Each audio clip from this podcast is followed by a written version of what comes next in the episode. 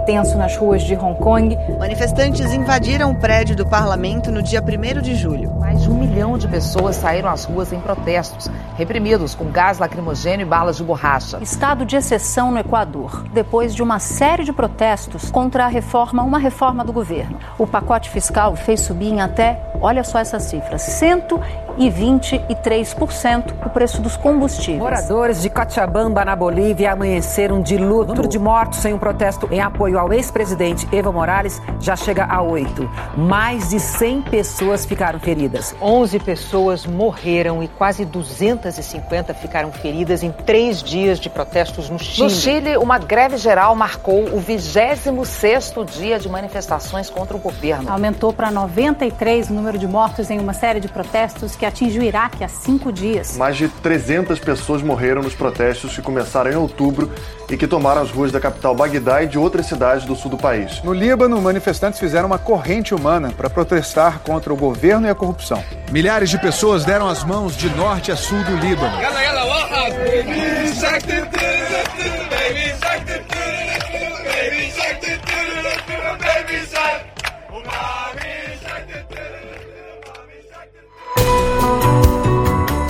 Redação do G1, eu sou Renata Loprete e o assunto hoje são os protestos de 2019. Para entender diferenças e traços comuns de manifestações em tantos lugares e projetar o que podemos esperar no ano que vem, nosso convidado é o colunista Demétrio Magnoli. Sexta-feira, 27 de dezembro. Demétrio, tanto protesto na nossa pauta, a gente começa por onde? Podemos dividir uh, esses protestos em dois grandes grupos: aqueles que uh, são deflagrados por razões econômicas, sociais, né? exemplo, França, uh, Equador. Colômbia, Chile. Chile. Os protestos começaram com o aumento do preço da passagem de metrô, mas se intensificaram, mesmo depois que o presidente Sebastião Pinheira suspendeu a nova tarifa. A população quer reformas para baixar o custo de vida. É, Irã, Iraque, próprio Líbano. Líbano agora muito forte, né? O governo do Líbano tentou aumentar a arrecadação para sair da crise.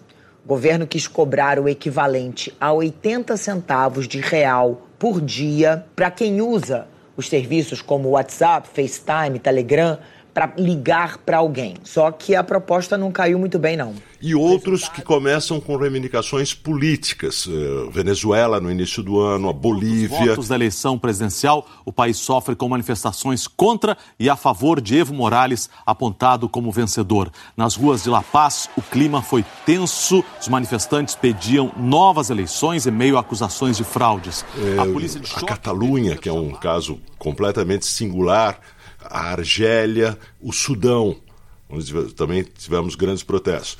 Agora, essa divisão é grosseira e imprecisa, porque se você toma os protestos por razões sociais, eles logo se tornam políticos e chegam a reivindicar, em muitos casos, a derrubada do governo, a substituição eh, do chefe de Estado. É, é, o caso da França, né? Manifestantes voltaram às ruas da França em novos protestos contra as políticas do presidente Emmanuel Macron. Este movimento aí começou com o aumento do imposto dos combustíveis e agora se reflete uma insatisfação social mais amplo. Começa com reivindicações viu? econômicas, mas logo fora Emmanuel Macron. Ou no Chile, Sim. começa com reivindicações econômicas fora Sebastião Pinheira. Então, embora a gente possa fazer essa divisão em dois grandes grupos, é, todas as, as grandes manifestações desse ano elas uh, são diretamente políticas, porque mesmo as que começam com reivindicações econômicas, elas logo uh, apontam uh, no seu radar o governo. Demetrio, existe uma sequência. Por exemplo, se a gente pegar a América do Sul, é, veio primeiro o Equador, depois o Chile, depois a Bolívia, ainda que cada um desses casos tenha as suas características peculiares. Se a gente é, é, pegar outra região, você falou da Argélia, da Argélia foi para o Egito, Iraque, Líbano, Irã. Existe esse efeito dominó? Sem dúvida, porque se há. Veja, cada caso é um caso. Todas essas manifestações estão ligadas a histórias nacionais singulares, elas não surgem como um raio no céu azul, né? não surgem do nada, elas têm antecedentes eh, nos últimos anos ou nas últimas décadas, em alguns casos. Né? Eh, mas eh, o que elas têm em comum? Uma das coisas que elas têm em comum é, é que elas são muito influenciadas pelas redes sociais. Esses manifestantes são jovens que se mobilizaram por onde? Pelas redes sociais. O governo cortou a internet na semana passada. Deste caldeirão semanal que se mobiliza pelas redes sociais, saem sem dúvida elementos da esquerda radical, anarquista ou anticapitalista mas nela se cozinha a fogo lento um bom naco da extrema-direita. É, com isso, eu não estou dizendo que são manifestações espontâneas, não existe espontaneidade em política. Não é? Então, uh, não é que elas não têm uh, a participação de organizações políticas, de organizações sindicais, elas têm, mas elas são fortemente impulsionadas pelas redes sociais, o que significa uh, que existe um efeito demonstração é, muito claro. Quando você tem as manifestações no Equador Uh, e o presidente Lenin Moreno é obrigado a recuar nas suas medidas econômicas. Uh, medidas então, de austeridade. Medidas de austeridade, medidas que levam a aumentos de preços, redução de, de subsídios, uh, subsídios etc. Escalada de tensão no Equador. Já são oito dias seguidos de protestos contra uma reforma fiscal do governo que levou ao aumento dos preços dos combustíveis. Subiu para sete o número de mortos em dez dias de protestos no Equador. A informação é da Defensoria Pública do país. 1.150 pessoas foram presas e 1.300 ficaram feridas. É, quando ele recua nas suas medidas, começam as manifestações na Colômbia e no Chile. É, é como se eh, as pessoas dissessem: bom, se eles conseguiram, nós também conseguimos. Isso sempre aconteceu no mundo, mas uh, a velocidade uh, das redes sociais faz com que esse efeito demonstração seja mais rápido. E na América Latina, assim como no Oriente Médio e norte da África, é muito claro é, esse ano o efeito demonstração. Demetrio, presta atenção é, nos comentários que você faz, nos textos que você escreve, e além desse traço comum das redes sociais, não como um, sintoma de espontaneidade, mas uma característica presente no chamamento e na, na repercussão dessas manifestações, você fala muito em crise de representação. Normalmente, pelo menos no caso das democracias, ou especificamente no caso das democracias, estamos falando aí de França, estamos falando de Chile, estamos falando também de Colômbia, estamos falando de Equador, são democracias. Né? É, no caso das democracias, o que se espera, o funcionamento normal do sistema político é que as demandas sociais sejam absorvidas, veiculadas e encaminhadas pelos partidos. É, e, no fundo, elas acabam se transformando em voto na urna. O que está acontecendo é uma crise dessas mediações políticas é, no mundo. É e daí uma... você poderia acrescentar sindicatos à questão dos partidos também. Sem dúvida. Partidos, sindicatos, associações. É, esses é, organismos de representação que é, tendem a carrear é, as demandas sociais, as insatisfações é, sociais para caminhos institucionais, eles estão em crise no mundo inteiro. Né? Essa crise certamente se acentuou é, com o fim do boom econômico. É, do início dos anos 2000, que terminou lá por volta de 2010. Pai, mãe, dois filhos. A família Silva mora num apartamento de dois quartos, num bairro de classe média em São Paulo. Em 2009, os Silva passaram longe das turbulências da economia e muito mais perto das prateleiras de compras. Ainda teve mais um, um alento e depois terminou mesmo por volta de 2012. Né?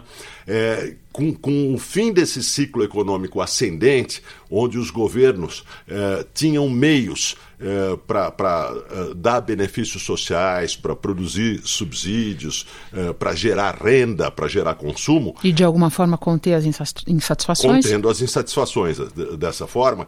Com o fim desse ciclo, fica mais claro algo que não começou agora, que é essa crise de representação, essa crise das mediações institucionais das democracias. Então, é, a insatisfação explode diretamente na rua. Né? E explode na rua com manifestações muito grandes. Manifestações nós temos sempre na história. Né? O que tem de diferente eh, nesse momento é que essas manifestações não são mais manifestações de milhares ou de dezenas de milhares. Nós estamos sempre falando em manifestações de centenas eh, de milhares. E é justamente por serem tão grandes que elas colocam diretamente em risco a estabilidade dos governos. Deixa eu aproveitar que você falou dessa questão do, do refluxo do crescimento econômico. Eu recentemente entrevistei para o painel, da Globo News a economista Daniela Campelo, que estudou o caso é, dos países latino-americanos e ela diz que muito mais do que procurar a chave dessas manifestações, desses protestos em direita ou esquerda, você deve procurar no fim do ciclo das commodities, porque aí sim você encontra o término do período de bonança para quem estava eh, eh, no governo de turno, seja de direita ou esquerda. Faz sentido isso para você? Todo sentido, todo sentido. É, ela tem toda a razão você, quando tem as grandes manifestações no Chile, há analistas, normalmente analistas de esquerda, que dizem: ah, é contra um governo liberal ou neoliberal, que é a palavra normalmente usada. Mas e no Equador? Né? No Equador o sistema é diferente. É, e na França? A França não tem nada de liberal ou neoliberal. Né? É, mas na França isso também acontece. É, assim como as manifestações de caráter político, é, elas acontecem é, em situações muito diferentes. Elas acontecem contra governos considerados de esquerda, o caso do, do governo da Venezuela, ou da Bolívia, eh, mas também eh, no caso de governos que não têm nada de esquerda, que são ditaduras do, do Oriente Médio e do Norte da África, né? Argélia, eh, Sudão, no Irã, ela teve um caráter político. ali na questão do aumento do preço da gasolina, que era subsidiada no Irã, continua sendo subsidiada, mas aumentaria bastante. Teve aquele bloqueio da internet, mas posteriormente muitos vídeos vazaram mostrando a gravidade da, da da, do, da repressão da, iraniana então, é, não, não dá para dizer que são manifestações que se dirigem contra é, um tipo de governo ou contra um modelo econômico. São manifestações que estão ligadas a insatisfações sociais. É muito fácil usar a palavra desigualdade nesses casos, porque é, é uma palavra que acaba é, é, não dizendo quase nada é, e aparentando uma explicação para tudo. É, não se trata exatamente de desigualdade. Desigualdade existe em todos os lugares. Frequentemente, a desigualdade, o aumento da desigualdade, anda junto com a redução da pobreza. Frequentemente, as duas coisas andam juntas. O que acontece não é exatamente isso, é o sentimento de injustiça. É o sentimento de que é, nós, o povo, não estamos participando é, da, da, das vantagens do crescimento econômico. No Chile, isso é muito claro. Chile experimentou nas últimas décadas uma, eh, um progresso econômico muito grande, uma redução muito grande da pobreza uh, e da miséria, junto com o aumento da desigualdade, o que é comum. É, mas as pessoas querem mais. As pessoas no Chile querem redes de proteção social que não são típicas da América Latina. Os chilenos querem ser Europa. Eles não estão errados em querer. Né? Mas é o sentimento de que nós ficamos fora da mesa. Tem uma mesa de banquete da qual nós não participamos. Então essa ideia de injustiça, ela é comum a todos esses uh, movimentos uh, de protesto. Demetrio, se a gente olhar um pouquinho para trás na história, na história recente, mas recuando alguns anos, talvez a, a última rodada grande de manifestações que eh, foram é, indo de um país para outro em sequência, que ocorreram em diferentes pontos do globo e tal, foi uma, uma rodada do calendário em que a gente teve a Primavera Árabe no início dos anos 10, e daí movimentos como Occupy e tudo mais. Quando você olha para os protestos de agora, você enxerga alguma relação entre o que aconteceu quase uma década atrás ou agora nós estamos falando de algo totalmente diferente? Há uma relação, mas é uma relação que, eh, do meu ponto de vista, está limitada a uma área do mundo que é o mundo árabe. Eh, não há dúvida nenhuma de que eh, as manifestações da Primavera Árabe retornam agora. Da onda de revoltas populares que varreu o norte da África e o Oriente Médio. A autoimolação do tunisiano Mohamed Bouazizi, vítima de constantes abusos por parte das autoridades, levou milhares de tunisianos às ruas. Mais do que isso, o ato extremo acabou influenciando milhões de árabes, dando início ao movimento hoje conhecido como Primavera Árabe. Né? É, não exatamente nos mesmos países, em alguns casos nos mesmos países, em outros não, é, mas é, existe um mal-estar profundo no mundo árabe que não foi resolvido é, pela Primavera Árabe de 2011, 2012. É, que está ligado a uma estagnação econômica e que é agravado pela redução dos preços do petróleo. Queda dos preços do petróleo lá significa empobrecimento da população ou redução da renda imediatamente. Né? É, significa que o poder de compra é imediatamente atingido. Então, nós tivemos aquela rodada de manifestações da Primavera Árabe e hoje, de certa forma, há uma segunda é, Primavera Árabe, com uma característica que aproxima as duas. O mundo árabe é um mundo cuja política é muito definida pelo sectarismo religioso, pelas divisões religiosas, pelos grupos religiosos. A Primavera Árabe, e agora de novo, está mostrando que as pessoas vão às ruas independente das suas afiliações religiosas. O Líbano tem um pouco disso, né? Um o pouco Líbano e o Iraque, elemento né? no que está acontecendo. O Líbano é um país onde você tem todo um sistema político organizado eh, como, como um espelho das divisões sectárias da sociedade. Então você tem um sistema político organizado em torno de muçulmanos sunitas, muçulmanos xiitas e cristãos maronitas, que ocupam cargos específicos de poder, com partidos ligados a cada um desses grupos, com um parlamento organizado eh, numericamente em função desses grupos. O Iraque não é tão organizado assim, mas a, a política também é largamente sectária no Iraque, com, principalmente com a divisão entre muçulmanos sunitas e muçulmanos xiitas. Entretanto, nas ruas o que você vê agora é eh, sunitas e xiitas e cristãos, no caso do Líbano, saindo juntos às ruas eh, e ignorando as diferenças sectárias. Isso é um ponto muito importante e que eh, provavelmente vai ter implicações muito grandes para o futuro político desses é países. Assim, chama muito atenção a forma como tem sido conduzida essas manifestações sem uma liderança clara, é uma união dos libaneses, eles deixam claro que não tem nenhuma motivação religiosa esses protestos, na Porque, verdade... É, o povo está agindo de uma maneira que não tem nada a ver com a ação das suas elites e dos seus partidos e do sistema político. No começo da nossa conversa, você fez uma grande divisão entre países onde os protestos tinham uma raiz mais claramente econômica e outros em que o elemento econômico podia até estar presente, como na Venezuela, mas tinha um componente político imediatamente identificado. E daí me ocorre te perguntar: e nas praças em que, eh, que eu acho que tem a ver com isso que você falou, em que os protestos são por democracia? E eu te pergunto de Hong Kong. É, Hong Kong são protestos diretamente políticos. Moradores da região organizaram novos protestos, mesmo com as autoridades proibindo essas manifestações.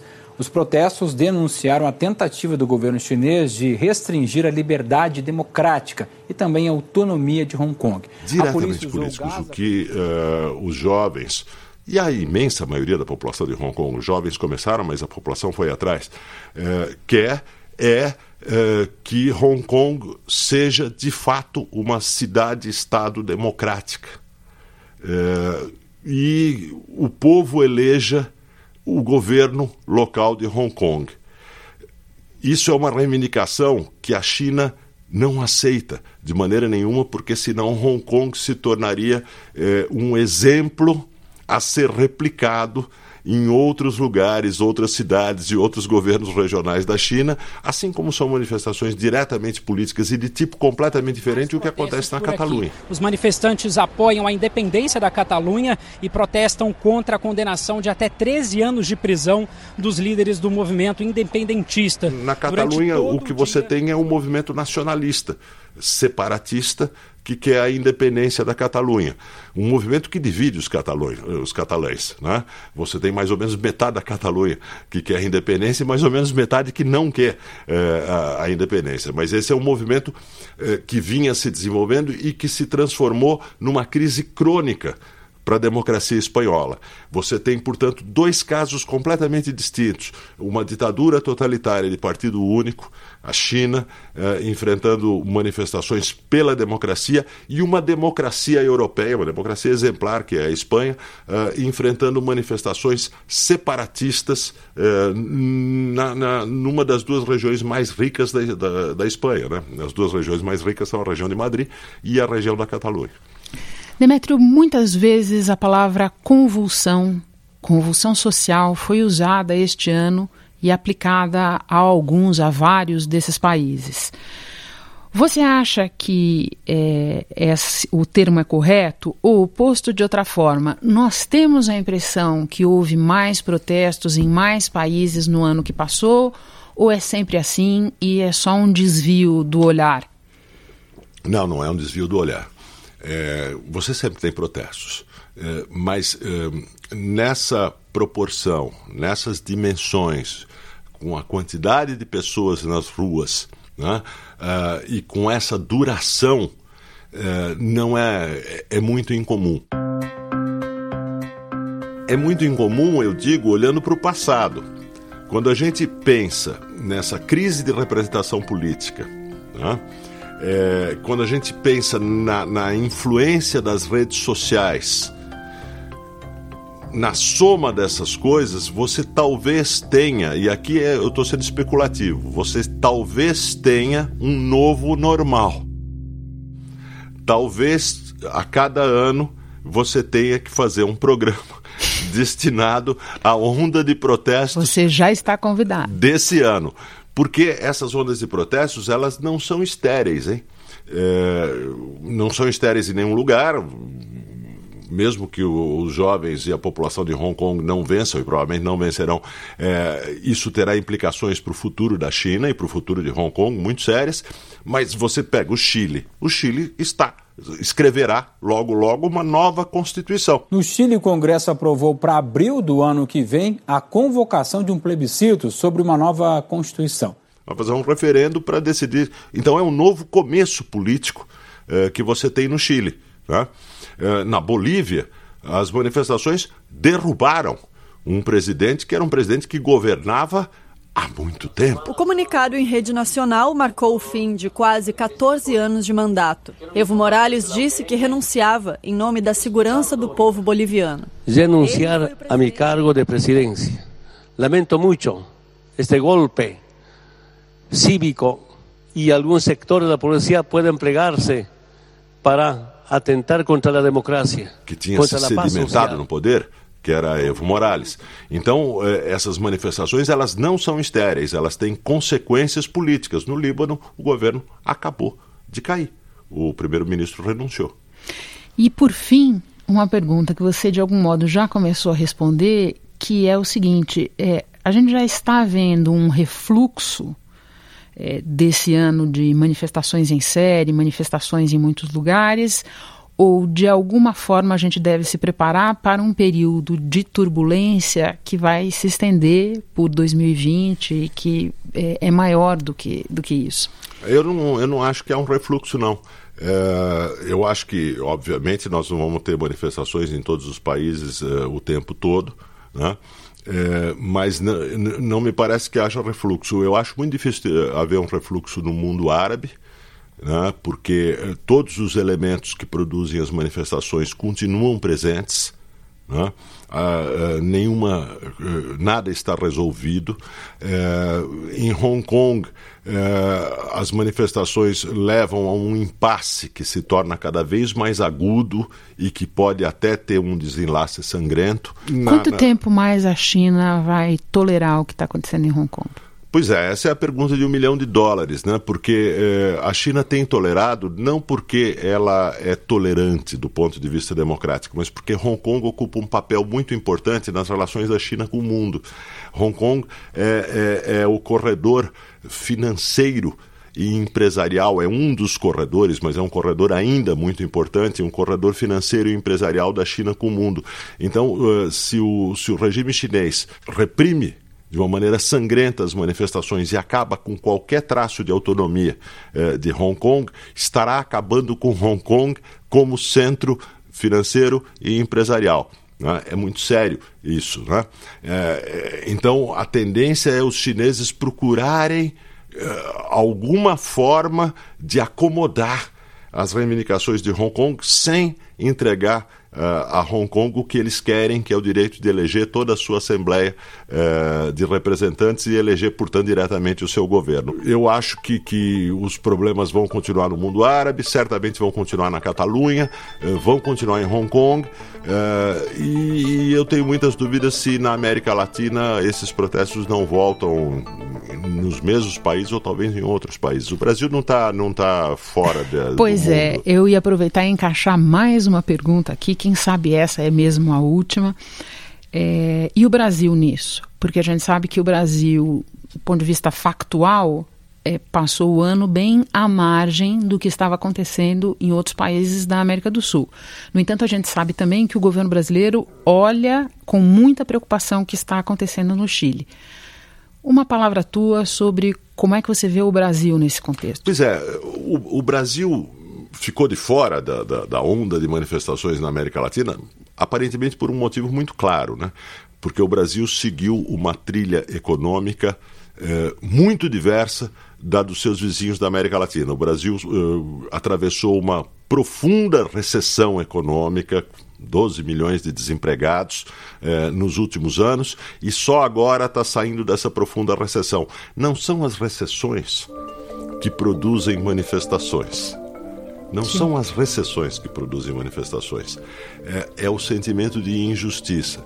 Então, quando, quando o Brasil é, elege um novo governo, quando é, existe uma, um, uma esperança de retomada econômica no horizonte, essas coisas talvez adiem explosões sociais que poderiam acontecer aqui.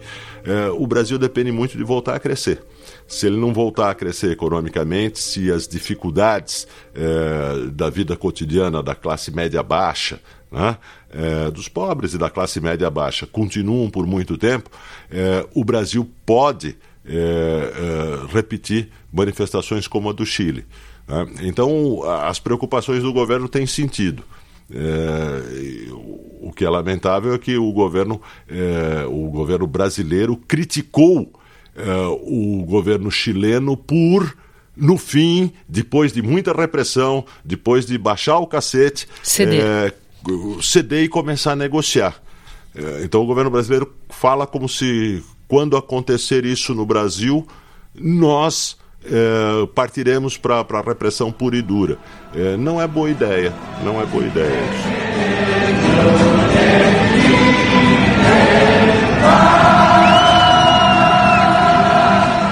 Vamos acompanhar. Você já está automaticamente convidado para o episódio de resenha dos protestos de 2020 e também volta aqui para outros assuntos. Demetrio, muito obrigada pela participação, por ter vindo aqui ao estúdio conversar conosco. Um ótimo ano para você. Obrigado, Até. Renata. Um excelente ano novo para você também.